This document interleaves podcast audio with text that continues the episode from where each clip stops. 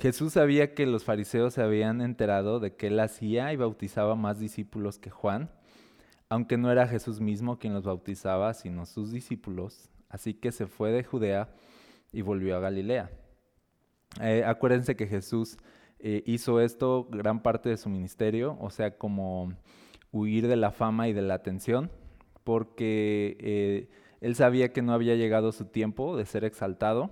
Entonces, cuanto más él fuera exaltado y, conocido, eh, pues entonces de alguna forma más exponía al, momento donde toda esa fama y atención lo iban a llevar a la cruz. Entonces él sabía que no era su tiempo y por eso él decía a la gente que él sanaba que no dijeran nada. Eh, luego, eh, no es el tema ahorita, solo lo, lo menciono. Verso 4 dice, en el camino tenía que pasar por Samaria. Entonces llegó a una aldea samaritana llamada Sicar, cerca del campo que Jacob le dio a su hijo José. Allí estaba el pozo de Jacob, y Jesús, cansado por la larga caminata, se sentó junto al pozo cerca del mediodía. Aquí me detengo tantito solo como un comentario, es ver cómo Jesús se cansó de caminar. Eh, tú sabes que Jesús es Dios, 100% Dios y 100% hombre.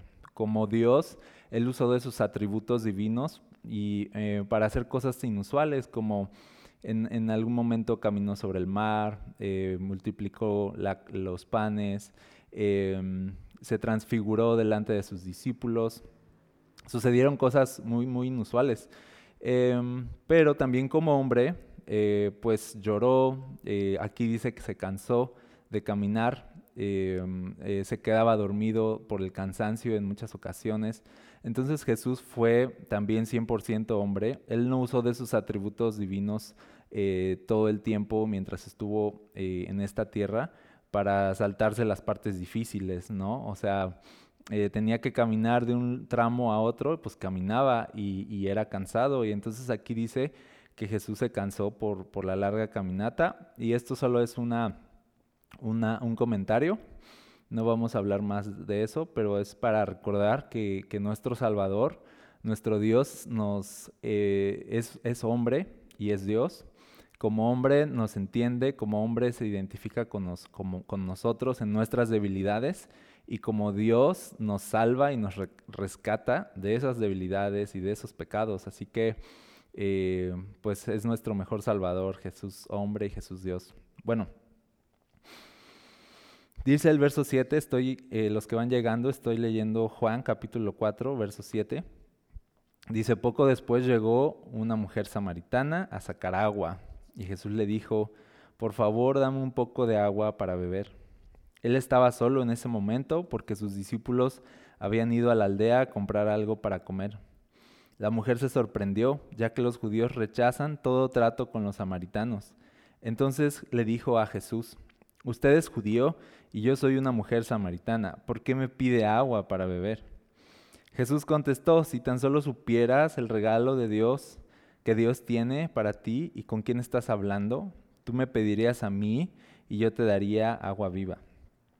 Pero Señor, usted no tiene ni una soga ni un balde, le dijo ella, y este pozo es muy profundo.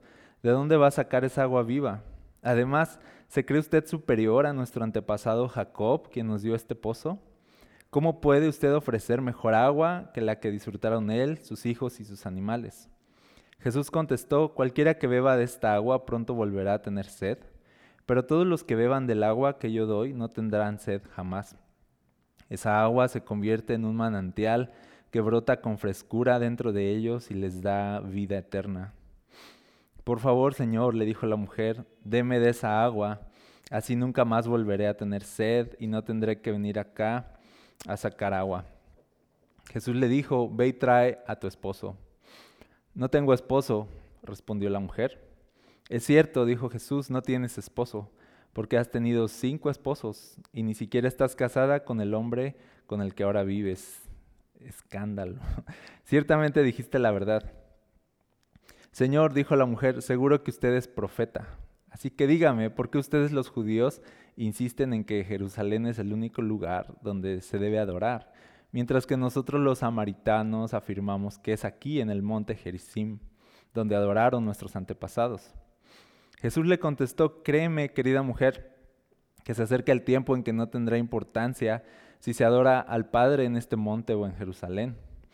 Ustedes los samaritanos saben muy poco acerca de aquel a quien adoran, mientras que nosotros los judíos conocemos bien a quien adoramos, porque la salvación viene por medio de los judíos. Pero se acerca el tiempo, de hecho ya ha llegado, cuando los verdaderos adoradores adorarán al Padre en espíritu y en verdad. El Padre busca personas que lo adoren de esa manera, pues Dios es espíritu, por eso todos los que lo adoran deben hacerlo en espíritu y en verdad. La mujer dijo, sé que el Mesías está por venir, al que llaman Cristo. Cuando Él venga nos explicará todas las cosas. Entonces Jesús le dijo, yo soy el Mesías. Justo en ese momento volvieron sus discípulos, se sorprendieron al ver que Jesús hablaba con una mujer, pero ninguno se atrevió a preguntarle, ¿qué quieres de ella o por qué le hablas? La mujer dejó su cántaro junto al pozo y volvió corriendo a la aldea mientras les decía a todos, vengan a ver a un hombre que me dijo todo lo que he hecho en mi vida. ¿No será este el Mesías? Así que la gente salió de la aldea para verlo. Mientras tanto los discípulos le, insistían a Jesús, Rabí, come algo. Jesús le respondió, yo tengo una clase de alimento que ustedes no conocen. ¿Le habrá traído alguien de comer mientras nosotros no estábamos? Se preguntaban los discípulos unos a otros. Entonces Jesús explicó, mi alimento consiste en hacer la voluntad de Dios, quien me envió, y en terminar su obra. Ustedes conocen el dicho, hay cuatro meses entre la siembra y la cosecha. Pero yo les digo, despierten y miren a su alrededor, los campos ya están listos para la cosecha. A los segadores se les paga un buen salario y los frutos que cosechan son personas que pasan a tener la vida eterna. Qué alegría le espera tanto al que siembra como al que cosecha. Ya saben el dicho, uno siembra y otro cosecha. Y es cierto, yo los envié a ustedes a cosechar donde no sembraron. Otros ya habían hecho el trabajo y ahora a ustedes les toca levantar la cosecha. Ok. Ah, qué padre historia. Eh, esta es una de, mis historias favoritas eh, de la mujer samaritana. La verdad toca mucho mi corazón. Esta mujer toca mucho mi corazón ver a Jesús eh, hablando con ella y haciendo lo que hace con ella. Y, lo primero, pues que quiero, quiero hacerte notar algunas cosas de todo lo que leímos, algunos puntos. Entonces, lo primero que, que yo veo aquí es que Jesús dice, que va a esta aldea, pasa por Samaria y, empieza a hablar con esta mujer. Y dice aquí, en el verso 9, dice, la mujer se sorprendió. Dice, ya que judíos y, y, samaritanos pues no se hablan. Y entonces aparte, no solo eso, sino que no era, no era común considerar a las mujeres en ese entonces. Entonces imagínate, eh, Jesús es un es, considerado una autoridad importante y por eso los discípulos le dicen así como de, ¿qué, haces hablando con una mujer? Y, no, era como doble sorpresa de, y samaritana. O sea, era, era una doble sorpresa. Y, por eso aquí dice la, la Biblia que la mujer se sorprendió. Y quiero usar esta palabra que usa la Biblia para decirte algo. Jesús es sorprendente. Jesús es sorprendente. Me, encanta cuando Jesús nos sorprende, cuando Jesús hace cosas que van más allá de lo que nos imaginamos, que hace cosas que, que pueden llegar a ser así como un escándalo para muchos. Me gusta cuando Jesús traspasa las barreras de lo convencional y nos da mucho más allá de lo que pensamos. Jesús es sorprendente. A Jesús le gusta sorprendernos. A Jesús le gusta sobrepasarnos. A Jesús le gusta, incluso dice la Biblia que cuando oramos, dice que Él nos da mucho más allá de lo que pedimos o pensamos. O sea, que nosotros oramos eh, pidiendo algo, pero dice la Biblia que a Dios le gusta darnos más allá de lo que pedimos. O sea, ¿qué significa eso? Sorprendernos. A Dios le gusta sorprendernos. ¿Alguna vez Dios te ha sorprendido? ¿Alguna vez Dios ha hecho algo inusual, algo que no esperabas? ¿Alguna vez Dios ha, ido más allá de lo que imaginaste? ¿Alguna vez Dios te ha dejado con la boca abierta? ¿Alguna vez te ha sorprendido Jesús de tal forma que dices así de, no sabía que tú podías hacer esto. Yo, mi fe no llegaba tan lejos, pero tú sí llegaste más lejos que mi fe. Y así es Dios. O sea, nosotros ponemos un poco de fe y Él va mucho más allá. Nosotros ponemos un poco de fe y Él mueve montañas. Nosotros ponemos un poco de fe y Él puede sanar, liberar, restaurar. Nosotros solo ponemos un poco de fe. Y, y yo pienso esto de verdad. O sea, a veces yo pienso en mis oraciones que son tan simples a veces, que son reales y yo le digo a Dios, esa por favor escucha esta oración. Yo sé que, que son palabras, yo sé que, que, yo no soy nada, yo sé que apenas y, logro articular palabras que tengan sentido, pero por favor escucha esta oración así de imperfecta y haz, y haz algo sorprendente con ella. Haz algo sorprendente con esto. Y, y, a mí me gusta ver cómo Dios nos sorprende y va más allá. Cuando, eh, cuando hace cosas que, que nunca imaginamos. La verdad, les, les digo honestamente, Dios me ha sorprendido muchísimo. O sea, de verdad Dios me ha sorprendido. ¿Por qué no esta noche, cuando vayas a, dormir, tú le dices a Dios, eh, Dios, ah, sorpréndeme? Jesús es algo sorprendente. Tú ves la vida de Jesús y era sorpresa eh, en sorpresa. Y era de ir de sorpresa en sorpresa. O sea, viene Jesús se, asienta en este pozo, eh, habla con una mujer que es de Samaria y la mujer se queda así de, ¿qué haces? O sea, ¿por qué me hablas? Y esta no sería la única vez que Jesús haría así cosas sorprendentes. Y, algo que es de sorprender de Jesús es que tome en cuenta, o sea, nosotros somos la mujer samaritana. O sea, de, de por qué te interesas en mí. O sea, ¿por qué te fijaste en mí? ¿Por qué ¿Por qué te importo? ¿Por qué me cuidas? ¿Por qué hablas conmigo? ¿Por qué vienes a buscarme? ¿Por qué no me has dejado caer? ¿Por qué no me has dejado perecer? ¿Por qué no has dejado que mis errores sean más grandes que tu gracia? O sea, ¿por qué? ¿Por qué vas detrás de mí? Y, nosotros somos la mujer samaritana que la verdad nos sorprendemos porque Jesús habla con nosotros. Nos sorprende que Jesús se digne a, mirar, eh, como dijo María, nuestra bajeza y, piense en nosotros y piense en utilizarnos y piense en que podemos ser instrumentos en sus manos, como lo llegó a ser esta mujer. Entonces nosotros somos la mujer samaritana, nosotros nos sorprendemos de que Jesús nos tome en cuenta, pero Jesús nos toma en cuenta. No, puede, no, no tienes que ser eh, una persona grande, o importante para que Jesús venga a hablar contigo, para que Jesús quiera encontrarse contigo. Y eso es lo primero que nos recuerda esta historia, que Jesús es sorprendente al fijarse en personas como nosotros. Jesús hace cosas sorprendentes. Pienso que a veces la religión ha encajonado a Dios. O sea, de que ya no haga sorpresas, de que ya no haga cosas sorprendentes, de que ya no, como si no quisiéramos que Dios se porte mal. Mira, si Jesús hubiera tenido un manager eh, religioso, así, así de, le habría dicho así de, Jesús, por favor, o sea, eh, no, va una mujer samaritana al pozo, va una mujer, repito, va una mujer samaritana al pozo, hazte un lado, no va a ser bueno para tu reputación que te vean con una mujer que es de Samaria, no vayas a hablar con ella, repito, y entonces tendría este coach, así Jesús, este, así como hablándole y diciéndole que, que, se porte bien, que no vaya por favor a casa de, saqueo, que no se vaya a meter por favor a, o sea, con Mateo y sus amigos, cobradores de impuestos, le habrían prohibido muchas cosas a Jesús. O sea, yo veo hoy nuestras iglesias y yo veo hoy la religión que hemos creado a veces donde encajonamos a Dios y le decimos qué tiene que hacer, a dónde tiene que ir, con quién debe hablar, a quién debe salvar, a quién debe usar y a quién no debe usar. Y, le pedimos a Dios que se porte bien y que no haga cosas inusuales o cosas escandalosas. Pero tú ves a Jesús en los evangelios y la verdad es que Jesús no puede tener un coach que se, para que le vaya diciendo cómo agradar a las personas y cómo no escandalizar a las personas. Y yo creo que la religión a veces ha encajonado a Dios. Y en muchas iglesias Jesús ya no es sorprendente o inusual.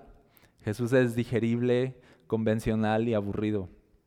Y no porque Jesús sea así, sino porque así, así lo plasmamos. Controlamos tanto a Dios que entonces ya no hace nada sorprendente. Entonces, si tú quieres controlar a Dios, entonces Jesús no, no se va a dejar controlar. Si tú quieres decirle lo que tiene que hacer y cómo lo tiene que hacer y a quién debe usar, y si tú vas a decirle a Dios que no se acerque a ciertas personas, que no deje entrar a ciertas personas a la iglesia, o sea, créeme, no, o sea, no te va a hacer caso, porque Jesús es Dios y Él se acerca a quien Él quiere y hace lo que quiere y va a hacer en muchas formas cosas que nos van a sorprender. Entonces dejemos que Dios nos sorprenda. Dejemos que Dios haga cosas inusuales. Dejemos que Dios sea Dios. Dejemos que Dios sea Dios. Dejemos de tratar de encajonarlo para que no nos escandalice. No, Jesús no es digerible. No, Jesús no es convencional. No, Jesús es sorprendente y nos va a sorprender. Así que vamos a dejarlo. Y porque Jesús es sorprendente, esta historia existe. Jesús y la mujer samaritana. O sea, nunca debió existir esta historia, pero está ahí así como de pum, así de aquí tienen. O sea, lo hizo, lo hizo. Y es como de, si hubiéramos estado ahí nosotros espectadores así de, no, no lo va a hacer, no lo va a hacer, ya le está hablando, le está hablando, está haciéndole conversación, le está pidiendo agua, o sea, lo está haciendo. Así es Jesús y a mí me encanta, me encanta ver a Jesús siendo Jesús y aprender de él. Y luego dice aquí que la mujer se sorprendió y entonces Jesús le dice en el verso 10, le pide agua y ella le dice, eh, ¿por qué me pides agua? la, mujer sigue sorprendida. Y en el verso 10 Jesús dice, si tan solo supieras el regalo que Dios tiene para ti y con quién estás hablando, tú me pedirías a mí y yo te daría agua viva. Ay, la oración no se trata de... Nosotros somos la mujer samaritana y te decía hace rato, nuestras oraciones son, son simples, son, son eh, humanas en la oración lo importante no, no son tus palabras, sino con quién estás hablando. ¿Ok? En la oración lo importante es con quién estás hablando. Y aquí le dice Jesús así de, si supieras con quién estás hablando, entonces pedirías de manera adecuada, pedirías cosas más grandes, pedirías agua viva, pedirías lo que Él te puede dar. En la oración no importa si, si tus palabras son humanas o simples, en la oración lo que importa es con quién estás hablando. En la oración no es tan trascendente quién eres tú, sino quién es Él, quién te está escuchando. ¿Sí? En la oración no es tan importante lo que pides, sino el poder que tiene Dios para responder esas peticiones. Entonces dice aquí, si supieras con quién estás hablando, pedirías bien. Cuando ores, Recuerda con quién estás hablando. Solo eso. No pienses en quién eres tú. Sí, tú no eres nada, yo no soy nada. No pienses en tu oración. No pienses de, oh, mi oración es súper importante. O estoy haciendo una oración súper gruesa. O oh, estoy haciendo una oración súper X. No, piensa con quién estás hablando y entonces pide adecuadamente. Pide de acuerdo a con quién estás hablando. Y bueno, dice Jesús, si supieras con quién estás hablando, le pedirías el regalo que Dios... Ay, perdón, hay una avispa por aquí. Ok, si me pica y empiezo a llorar, ya saben. Dice, si supieras el regalo que Dios tiene, si tan solo supieras el regalo que Dios tiene para ti, con quién estás hablando, tú me pedirías a mí y yo te daría agua viva. Y fíjense la respuesta de esta mujer, el verso 11. Pero Señor, usted no tiene ni una soga ni un balde le dijo ella, y este pozo es muy profundo, ¿de dónde va a sacar esa agua viva? Entonces le dice, no tienes soga ni balde, ¿cómo le vas a hacer? ¿Cómo le vas a hacer para darme eso que me has prometido dar? Y a veces eso le hacemos a Dios, ¿sabes? O sea, le preguntamos, ¿cómo le vas a hacer? O sea, pensamos que Dios va a usar medios convencionales, medios tangibles para cumplir sus promesas con nosotros, para darnos lo que quiere darnos. Y, Jesús no necesita una soga ni un balde para darte lo que Él te quiere dar. ¿Sí? Entonces no le debemos preguntar a Dios cómo le vas a hacer, simplemente debemos creer que Él lo va a hacer. ¿Y cómo lo va a hacer? No lo sabemos, no, Él no usa medios convencionales, no usa una soga o un balde, una cubeta para darnos su agua viva. Porque las cosas que Dios nos quiere dar es, y esta salvación es algo espiritual. Jesús más que darnos eh, respuestas humanas y darnos eh, circunstancias que cambien o, darnos su favor en algunos aspectos para que nuestra vida sea de una forma. O sea, no, Él no va a usar esos medios para cambiar cosas humanas. Él nos va a dar algo que es de otro mundo. Dice aquí agua viva. Agua viva nos va a dar Jesús. Entonces estamos hablando de, algo que está fuera de, de nuestro alcance que es, que es, una, es un agua que no se consigue en ningún lado. Eso es lo que debemos entender. Lo que Jesús da no lo consigues en ningún lado. La salvación que Jesús da no la consigues en ningún lado. La vida que Jesús da no la consigues en ningún lado. La luz, la esperanza, la libertad que Jesús da no se consigue, de verdad, no se consigue en ningún lado, ni cerca.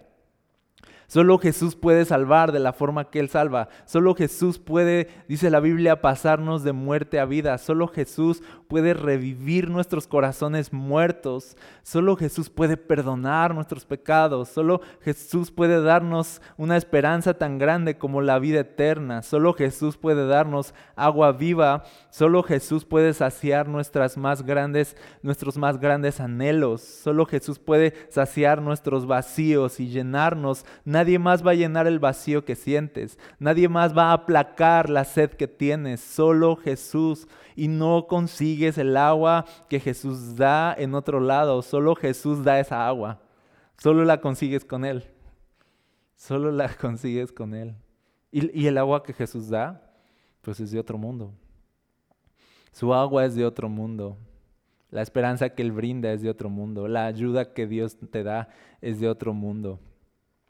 Entonces no se vale Dios de nuestros recursos, no depende de este mundo para salvarnos, no depende de lo que hay en este mundo o de lo tangible para darnos, para llenarnos.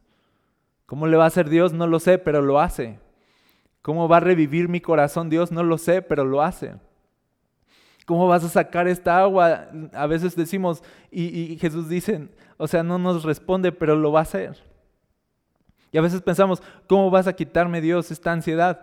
No sé, pero lo hace. ¿Cómo vas a quitarme esta incertidumbre? ¿Cómo vas a quitarme esta agonía? ¿Cómo vas a sanarme? ¿Cómo vas a liberarme de esta adicción? Y la respuesta es, Dios no se va a valer de medios humanos. Él te va a dar un agua que es de otro mundo.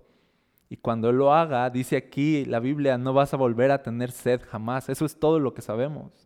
Que cuando Jesús te da eso que Él da, el agua viva, no vuelves a tener sed estarás satisfecho, dice Jesús, para siempre. No volverás a tener sed jamás. Así que cuando buscamos a Jesús, estamos hablando que la ayuda que Él da, la salvación que Él da, no tiene nada que ver con este mundo. Es padrísimo eso. ¿Te acuerdas esa cita donde dice el salmista, alzaré mis ojos a los montes? ¿De dónde vendrá mi socorro? Se pregunta, ¿de dónde vendrá mi ayuda? Y dice, mi socorro, mi ayuda viene del Señor, que hizo los cielos y la tierra. O sea, eso es Jesús, no es de este mundo. No es de este mundo. La ayuda que Él nos da, la salvación que Él nos da, dice, alzaré mis ojos a los montes, que es lo más alto. ¿no? Como alzaré mis ojos al cielo, a la esperanza más alta, dice, ¿de dónde va a venir mi ayuda? Mi ayuda no viene de este mundo, mi ayuda no viene de los montes, mi ayuda no viene de los recursos de este mundo. Dios puede independizarse de los recursos de este mundo porque Él tiene los recursos necesarios arriba. Su poder y su gloria pueden saciar mi sed y mis penas más grandes, sanarlas. O sea, esa es la salvación. Y es una salvación que sobrepasa toda necesidad, toda carencia, toda perdición, toda oscuridad. Dice, ¿de dónde viene algo así? Pues viene de otro lado. ¿De dónde vendrá mi ayuda? La ayuda viene de Jesús. Y la, y la ayuda que Jesús da, dice aquí, es agua viva, es vida eterna, es vida real, es plenitud, es una vida para estar saciados por siempre. Y eso es, todos, eso es lo que todos estamos buscando. Estar satisfechos para siempre. Esa es la salvación que Jesús nos da. Y ese es el ofrecimiento que Jesús le hace a esta mujer. Te voy a dar agua viva. Y Jesús y, la mujer dice, Señor, pues sí, lo compro, ¿no? Dice, sí, sí quiero de esa agua. Para que ya no tenga que venir a este pozo y sacar agua, ¿no? No sé si la mujer estaba entendiendo, pero sigamos. y el verso 16 le dice, va, muy bien, le dice Jesús, ve y trae a tu esposo, ¿no? La mujer dice, va, sí quiero el agua. Dice Jesús, va, trae a tu esposo. Y le dice la mujer, verso 17, no tengo esposo. Y le dice Jesús, es cierto, no tienes esposo porque has tenido cinco esposos. ¿Te imaginas lo roja que se puso en ese momento la mujer samaritana así de cinco esposos? Dice, y ni siquiera estás casada con el hombre que ahora vives. Ciertamente dijiste la verdad. Hay mucho que quiero decir con esto. Lo primero es que yo no veo a Jesús reprochándole a la mujer. No le dice así de, no le dice, solo le dice, has dicho la verdad. ¿Sí? No tienes esposo, porque con el que vives ahorita, eh, el número 6, ¿no? Y dice, pues tampoco es tu esposo. Entonces eh, le dice, has hablado con verdad, qué bueno. No le reprocha, no la hace sentir mal. Jesús cuando expone nuestras vidas, cuando expone nuestros pecados, nunca es para hacernos sentir mal. Lo voy a repetir, cuando Jesús quiere exponer tu pecado, no es para hacerte sentir mal, sino Él quiere exponerte, exponer tu pecado para que el pecado ya no te destruya, para que la culpa ya no te destruya, para que la vergüenza ya no te destruya. Es como decir de, aquí estoy yo, yo soy el Salvador, trae tu pecado, o sea, trae a tu marido, trae tu vida imperfecta, trae tu vida así como está rota, y vamos a hablar, vamos a hablar de esta salvación, vamos a hablar de esta agua viva que yo quiero darles. ¿Sí? Jesús, a Jesús no le estorba tu pecado para poder salvarte. Y Él te expone para libertad, no para juicio. Él te expone y quiere que te expongas. O sea, Él le pide a esta mujer, ven y exponte. O sea, o sea, la mujer dice, sí, sí quiero, sí quiero lo que tú me das sí quiero estar contigo, sí quiero esta salvación. Y a veces muchos podemos decir, sí, sí quiero, quiero conocer a Jesús, quiero venir a Jesús. Ok, lo primero que Jesús nos dice es, ok, trae tu vida, trae a tu marido, trae tu vida imperfecta, trae tu historia. Ven, tráela, exponla. Eso, eso está bien, no pasa nada. Tu vida imperfecta no es un estorbo para Dios salvarte o Dios usarte. Eso es lo que vemos aquí. Jesús no habla con esta mujer y le dice, mm, hay un problema, o sea, ya son cinco situaciones contigo. al parecer, o sea, checando tu expediente son cinco, o sea, o sea, ya, o sea, no tienes remedio. O sea, no le dice así, no le hace un recuento de ya van cinco, ¿eh? O sea, no, Jesús no es esa persona que nos está contando las cosas, sino cuando le dice, has tenido cinco maridos, es simplemente para decirle así de, incluso con toda tu historia, te estoy llamando a venir a mí. O sea, incluso, o sea, quiero que sepas que te conozco muy bien y de todas maneras estoy hablando contigo. Quiero que sepas que conozco tu historia y de todas maneras me importas. Quiero que sepas que sé tu trasfondo y de todas maneras quiero usar tu vida. Ese es Jesús. O sea, de quiero que sepas que te conozco, pero que de todas formas te amo. Quiero que lo sepas. Sorprendente, ¿no? Sí, lo es. Pero ven, ven con tu historia. Y mira, tu historia no es un estorbo para Dios, pero es un estorbo para ti. Lo repito, tu historia no es un estorbo para Dios, pero es un estorbo para ti. Y necesitas entregarle tu historia a Dios. Necesitas dejar de, de cargar con la culpa de tu historia, cargar con la vergüenza de tus errores. Necesitas dejar de cargar con la culpa de tu pasado. Dios, a Dios no le estorba tu pasado, a ti sí te estorba. Te está, te está estorbando y te está deteniendo de que Dios pueda usar tu vida y glorificarse en tu vida. Y tú no has querido traer tu pasado a Dios porque piensas que tu pasado es precisamente lo que te descalifica para poder venir a Jesús. Y aquí Jesús dice, no, tu pasado no te descalifica para venir a mí. De hecho, o sea, tu pasado yo lo puedo usar para glorificar mi nombre. Así que ven y trae tu pasado. Ve y trae a tu marido. Trae a tu marido. No pasa nada. Exponte. Trae tu pecado a Dios. Exponte. Es para salvación, no para condenación tráelo a Jesús, ven así como estás. De ahí viene esta, esto que tanto nos gusta ahora, ¿no? Y se puso de moda, ven tal como eres. Y yo creo que viene mucho todo esto de la mujer samaritana. O sea, Jesús diciendo, trae a tu marido, es Jesús diciéndole, ven tal como eres. Ven tal como está. No le dice, ve, te casas, das muestra de frutos, ¿no? Das una muestra de que ya vas a sentar cabeza, quiero que estés mm, mínimo seis meses en una vida matrimonial estable y vienes. O sea, no, le dice Jesús, ven, ven ya, ven ahora. Ven, no te estoy pidiendo requisitos, te estoy pidiendo, trae tu vida, trae tu corazón. Ven tal como eres, ven tal como estás, no esperes más. Sí, qué padre es eso, que Jesús nos diga, ven, aquí te espero, no me voy a ir. No me voy a ir, no es demasiado tarde, no, no se te ha acabado el tiempo, ven, ven y trae tu historia, aún estás a tiempo. Ven y trae a tu marido, ven tal como eres. Yo voy a hacer algo grande con tu historia, así como es, así como está. Con tu vida, así como es, así como está. Tráela ya. ¿Ok? Ah, y luego, ¿qué hace la mujer? Le dice, trae a tu marido, le dice, no tengo marido, le dice, sí, has tenido cinco, muy bien, has dicho la verdad. Y vean el verso 19, me gusta mucho. Dice el verso 19, Señor, dijo a la mujer, seguro que usted es profeta. Así que dígame, me da risa, ¿por qué ustedes los judíos insisten en que Jerusalén es el único lugar donde se debe adorar, mientras que nosotros los samaritanos afirmamos que es aquí en el monte Gerizim donde adoraron nuestros antepasados? A esta parte de la Biblia la llamo cortina de humo.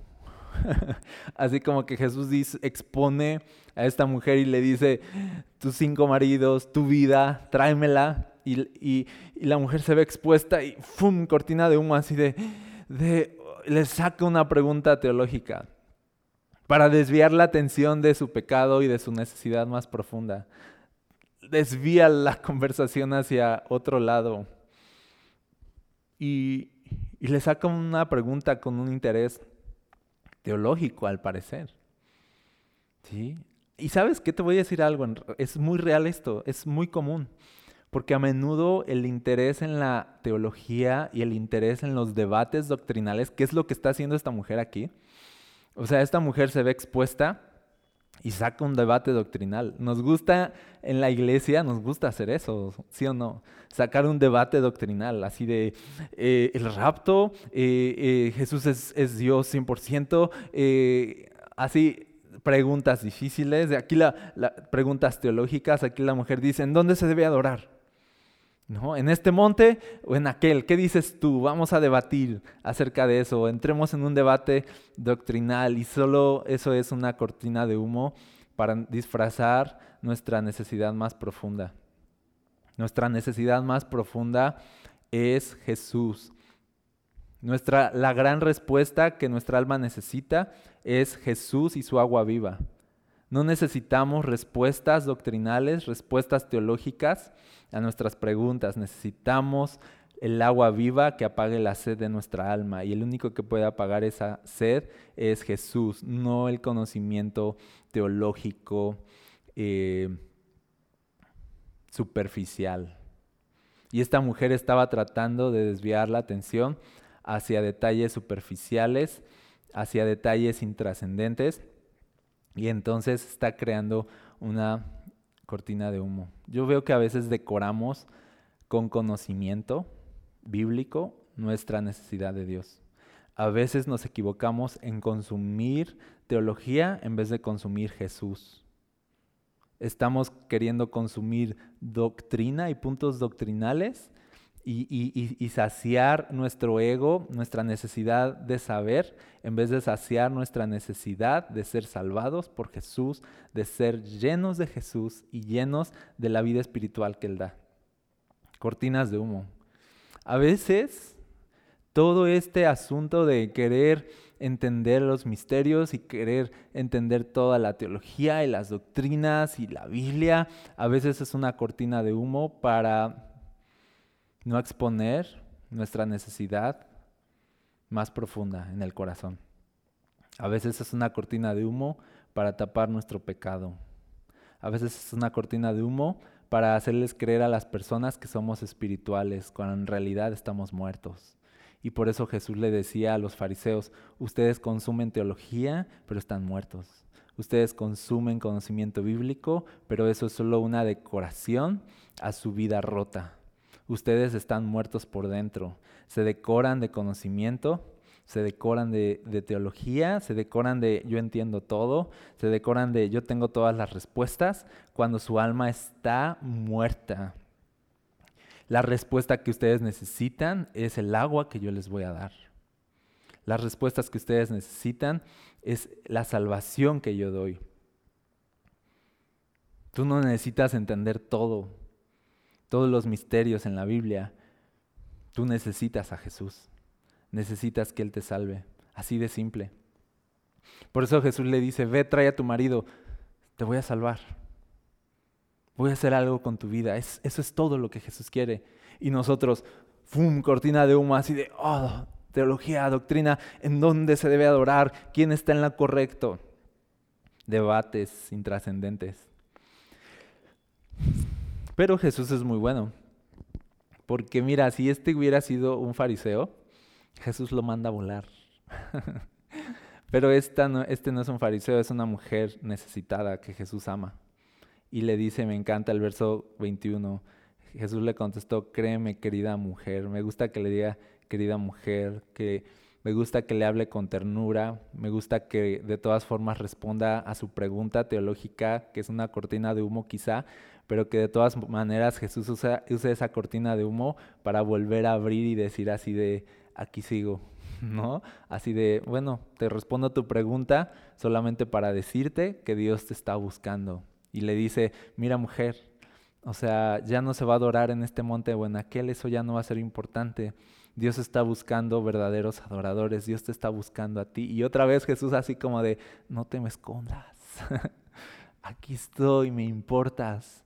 O sea, no me lances preguntas así. No intentes alejarte de mí, no intentes decorar tu necesidad de mí, haciéndote lucir espiritual o religiosa. No, dice, eso no es importante ya, le dice. Va a llegar un día donde los verdaderos adoradores adorarán al Padre, dice, en espíritu y en verdad.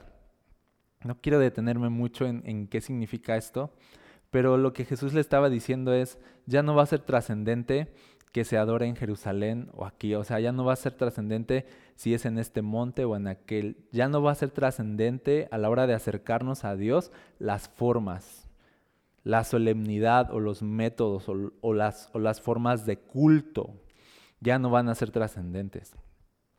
Dios ya no se va a fijar en las formas, en los métodos humanos en el culto, la solemnidad humana, ya no se va a fijar en las cosas tangibles, dice, cuando la gente se acerca a Él. Ya no va a quedar descalificado de, ya no recibo tu ofrenda si la hiciste en el monte equivocado, porque antes así era. Dice, ya no, ya no, ya no. Ya llegó la hora, le dice Jesús. Es una buena noticia. Llegó la hora donde aquellos que se acerquen a Dios en espíritu y en verdad van a ser aceptados en su adoración. Van a tener, tener una relación correcta con Dios, sin importar en dónde estén, sin importar si están en Jerusalén o en Jalapa. ¿sí? Sin importar están, si adoran a Dios en Jerusalén, en el templo, ¿sí? en el monte o en el muro de Salomón. ¿Sí? Ya no va a ser trascendente el lugar, sino el corazón, sino lo real que pueda ser tu adoración, que sea en espíritu, tu espíritu adorando a Dios, le dice, porque Dios es espíritu, Dios no es una roca, no es una piedra, no es un pedazo de madera, no es un lugar, no es un monte, no es un templo, Dios es espíritu. Y llegó la hora de que las personas conecten en su espíritu con Él. Llegó la hora de que las personas conecten con Dios desde su cocina, desde su comedor, mientras van de camino. Llegó la hora de que las personas estén en su cuarto, cierren la puerta y sus espíritus conecten con el Espíritu de Dios. O sea, llegó la hora de experimentar la verdadera adoración. Dice, Dios está buscando esa adoración, Dios está buscando a esas personas que se acercan a Él en espíritu y de manera verdadera, real fundamentados en la verdad del Evangelio que hace que nuestro espíritu despierte a la realidad de quién es Dios, nuestro espíritu adorando a un Dios vivo. Entonces Jesús es muy bueno en, decirle, en, en aprovechar esta pregunta que no era trascendente para hablarle de algo trascendente. Jesús es especialista en eso. La gente siempre venía con, preguntas intrascendentes o tontas y Jesús le sacaba algo realmente importante y le sacaba una verdadera enseñanza. Así era Jesús. Y de ahí viene un momento maravilloso. Le dice la mujer, sé que el Mesías está por venir al que llaman Cristo. Cuando Él venga nos explicará todas las cosas. Y esto es muy importante. Entonces Jesús le dijo, yo soy el Mesías. Yo soy el que habla contigo. Este es el momento de su vida, de esta mujer. El momento cuando Jesús le dice, yo soy. El momento cuando Jesús se revela a su corazón y le dice, yo soy. Yo soy Dios. Yo soy el Salvador del mundo. Yo soy la esperanza final del mundo. Yo soy todo, yo soy la vida, yo soy la luz. Yo soy el creador, yo soy todo. Le dice Jesús, yo soy Dios. Este es el momento de nuestras vidas cuando Jesús se revela a nuestros corazones y nos dice, yo soy. Ya no busques más. Ya no esperes a nadie más. Yo soy Dios. Este es el momento que tú debes esperar en tu corazón. Jesús, dile, revélate a mi vida si tú no lo conoces y dile, quiero, quiero conocerte como esta mujer te conoció. Di, dime, quiero escuchar que tú eres Dios, revélate. Porque mira, Dios revelándose a nuestro corazón es algo también intangible. No sabemos cómo sucede, lo vimos la semana pasada, pero Jesús nos salva, nos hace nacer de nuevo, nos da esta agua viva que no sabemos cómo sucede, pero sucede y somos salvos, despertamos a una nueva realidad, nuestros ojos se abren, nuestros corazones reviven, estamos vivos por primera vez cuando Jesús dice yo soy. Y entonces entendemos de que Jesús es Dios, de que Jesús no es solo un maestro, un profeta, un hombre en la historia, de que Jesús es Dios y es el Salvador y ya no hay nadie más aparte de Él, que no hay nadie cerca de Él que se le iguale, que Él es Dios sin igual, sin comparación. Y entonces puedes vaciar en todo, toda tu necesidad ante Él y puedes vaciar todas tus frustraciones delante de Él y puedes traer toda tu vida rota delante de Él y puedes traer a tu marido delante de Él y puedes traer tu pasado y puedes traer tu historia y puedes traer todo lo que eres porque por fin has encontrado a la persona que se hace cargo de eso. Por fin has encontrado a la persona que te va a cargar con todo y tu pasado y tus pecados y te va a salvar. Por fin has encontrado a la persona que te da vida eterna a la persona por la cual vamos a vivir, que por la cual todo tiene sentido, la persona que nos tiene aquí existiendo. Ya lo encontraste, ya puedes descansar y traer toda tu vida ante él. Es el mejor momento en la vida de cualquier persona cuando Jesús dice, ya deja de buscar, aquí estoy, yo soy. Yo soy, yo soy Dios, ya. Estoy contigo, te amo. ¿Qué momento vivió esta mujer? ¿Qué momento vivió? Y dice que esta mujer, entonces, dice la mujer dejó, verso 28, su cántaro junto al pozo y volvió corriendo, Imaginen el, o sea, cómo iba ella. Imaginen cómo iba ella que sale corriendo, deja su cántaro ahí, porque acuérdate que ella iba por agua, ya ni agarró el agua, ya ni vio, ya ni fue a lo que iba. Sale corriendo a la aldea y les empieza a decir a todos los que se le atraviesan, les dice, vengan a ver a un hombre que me dijo todo lo que he hecho en mi vida, ¿no será este el Mesías? Así que la gente salió de la aldea para verlo. E increíblemente, Dios usa la mujer, a esta mujer con una vida imperfecta para atraer a toda una aldea a los pies de Jesús y para que las personas perdidas pudieran ser encontradas. Dios usó un medio imperfecto de manera perfecta. Dios puede usar tu vida, no importa si tu pasado es imperfecto, no importa si tu vida es imperfecta. Cuando Jesús está contigo, tu vida imperfecta se vuelve un instrumento perfecto en sus manos. Si Jesús está contigo, tu vida imperfecta se vuelve un instrumento perfecto en sus manos. Y algunos, los religiosos van a decir así de, no, no es así. No, Dios va a usar a personas íntegras y a personas eh, intachables y Dios solo puede usar a personas este, acá con una vida y un estatus y así, y así de, y yo nada hago así de, no.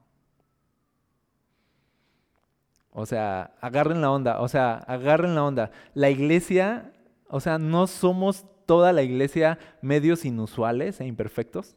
O sea, no es la iglesia en sí, o sea, todo el concepto de iglesia un medio inusual, o sea, nunca te esperas que Jesús va a salvar al mundo a través de la predicación del Evangelio que sale de la boca de la iglesia. Nunca te esperas que Jesús va a acabar su obra de salvación, de llevar el Evangelio a todo el mundo y esperanza a todo el mundo a través de esta mujer, la iglesia, su novia.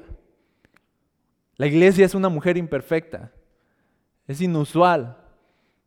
Los ángeles se debieron quedar así de, ¿Por qué estás hablando con esa mujer? ¿Por qué dices que vas a usar a esa mujer? Y, Jesús les dice así, ella es mi iglesia y la voy a usar. Sí, ya sé que su historial no es el mejor. Sí, ya sé que me han negado una y otra vez. Sí, ya sé. O sea, no me cuentan a mí. Ya sé que tuvieron cinco esposos. Ya sé que mi iglesia tuvo cinco esposos. Ya sé que me ha fallado. Ya sé que me ha sido infiel. Pero es mi iglesia. Pero es la mujer que yo quiero usar. La iglesia es el medio inusual, escandaloso e imperfecto que Dios eligió para llevar esperanza a todo el mundo. La iglesia no es el medio perfecto e intachable que Dios está usando. La iglesia es esta mujer pecadora que por la gracia de Dios se convirtió en un instrumento glorioso para que ciudades enteras conozcan a Cristo. Eso es la iglesia. Un medio inusual, pero glorioso imperfecto, pero usado de manera perfecta por Dios. Nosotros, la iglesia es la mujer samaritana. La iglesia es la que lleva las noticias del Evangelio a los que están perdidos y les dice a los demás, vengan a ver, hay un hombre, hay un hombre que te conoce, hay un hombre que sabe todo de nosotros, hay un hombre que está ahí esperándote en el pozo y te va a dar agua de un pozo diferente con el cual no vas a tener sed jamás. Vengan a ver, esa es la iglesia. Esa es la iglesia. Dios quiere usar tu vida. Dios quiere usarte así como estás. Dios quiere traerte de muerte a vida y usar tu historia para salvar a otros. Y usar tu vida para salvar a otros. Eso es la iglesia. Y me gusta mucho, y con esto terminamos, eh, Jesús les dice a sus discípulos, dice verso 35, ustedes conocen el dicho, hay cuatro meses entre la siembra y la cosecha, pero yo les digo, despierten y miren a su alrededor, los campos ya están listos para la cosecha. Ya están listos, les dice Jesús, los campos ya están listos para la cosecha, pero me gusta que les dice despierten. Dense cuenta de que está sucediendo ahorita mismo. Dios está salvando personas. Dios está salvando personas ahorita mismo. Este es el día de salvación, dice la Biblia. Este es el tiempo de salvación. O sea, lo que Dios nos quiere decir hoy, iglesia, es despierta, despierta, los campos ya están listos. No, no, tenemos por qué preguntarnos, ¿será este el tiempo de Dios para salvar? Así de, lleva rato que es el tiempo de Dios para salvar. La pregunta no es si es el tiempo ahorita en que Dios quiere salvar al mundo.